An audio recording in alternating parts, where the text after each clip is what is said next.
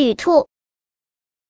近来孩子们完全不听大人们的话了。对了，不是人类的孩子，是兔类的孩子们。大人都不说真话，不仅是满口谎言，简直幼稚可笑。他们好像什么都不懂。摇动着长长的耳朵，如此这般纷纷议论的小兔是越来越多了。据说，小兔们从小就反复听过这类说法。听着，我们兔类在动物界是最老实的动物。很早很早以前，我们兔类的祖先从月亮来到这里。我们的祖先白色巨兔和黑色巨兔非常伟大，他们在月亮上就给天神做年糕，承担着了不起的工作。他们成为神以后，至今仍生活在月亮上，在那里随时保护着我们。小兔们仰望在森林之上闪闪发光的月亮。把眼睛睁得好大，听兔妈妈讲述这样的故事。那上面真有巨兔。妈妈对仰望着月亮遐想的孩子说：“是的，如果孩子欺负别人，搞恶作剧什么的，月亮上的巨兔就会生气；如果孩子叫着妈妈无理耍赖什么的，就会被月亮上的巨兔嘲笑。听着，你们要当乖孩子。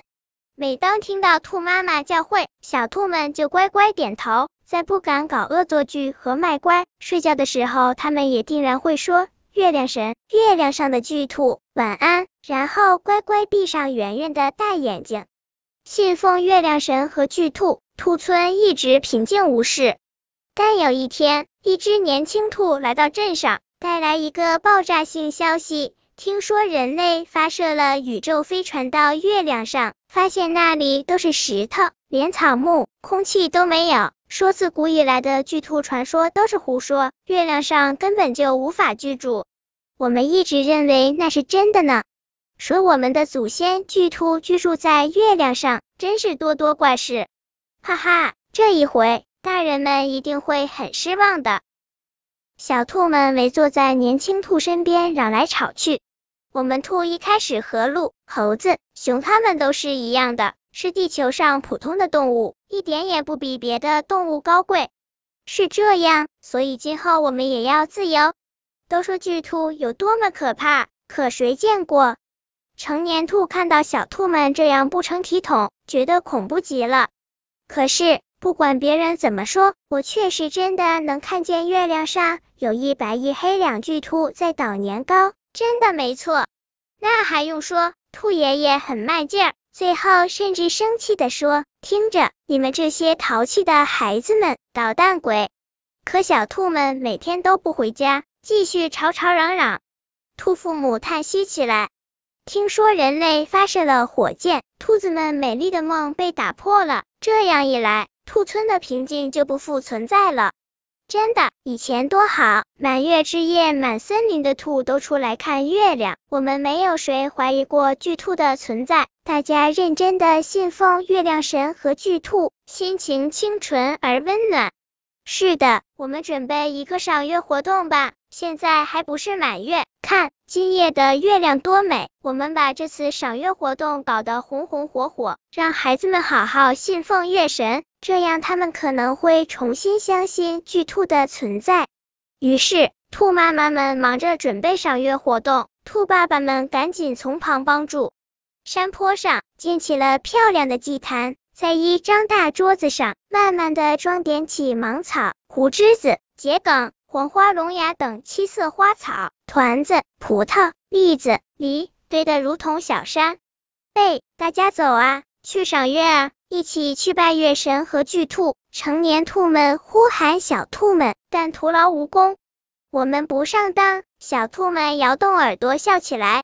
赏月真的也有兔子们扛着宣传牌跳来转去，请吃饭我们就不客气，拜神什么的就对不起了。哪有什么月亮神，那不过就是月亮罢了。滑稽兔这么说着，故意把屁股朝向月亮，抢了团子和葡萄就跑。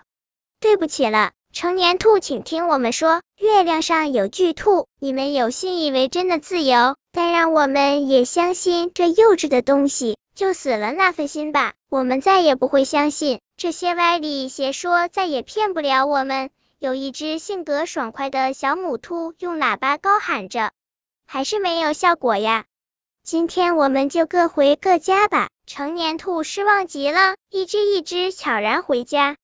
这时，一只兔妈妈在草丛里听到滴滴的说话声。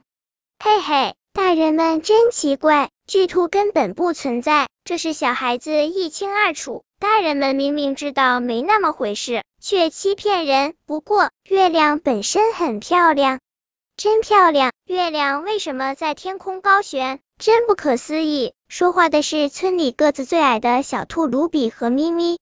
哎。咪咪，我哥哥说了，月亮上有许多各色各样的玻璃似的大石头，我想去捡呢。我也要去，卢比，我们一起去。很快就有搭载动物的宇宙飞船发射，兔子、猴子、鹿、熊还有鸟都可以去月亮上看看。啊，太好了！可是鱼们去不了吧？听说月亮上没有水，真可怜。已经发明了可以带鱼类上太空的大水槽，我们必须好好学习才行。我们就是要到月亮上去，兔奶奶们也许会责怪我们。哈哈哈，没办法，他们太老了。兔妈妈和身旁的兔爸爸相视而笑，总沉浸于巨兔的传说。孩子们都嘲笑我们，我们必须把过去的梦抛弃掉。是的，孩子们有他们自己的梦想。本篇故事就到这里，喜欢我的朋友可以点击屏幕上方的订阅，关注我，每日更新，不见不散。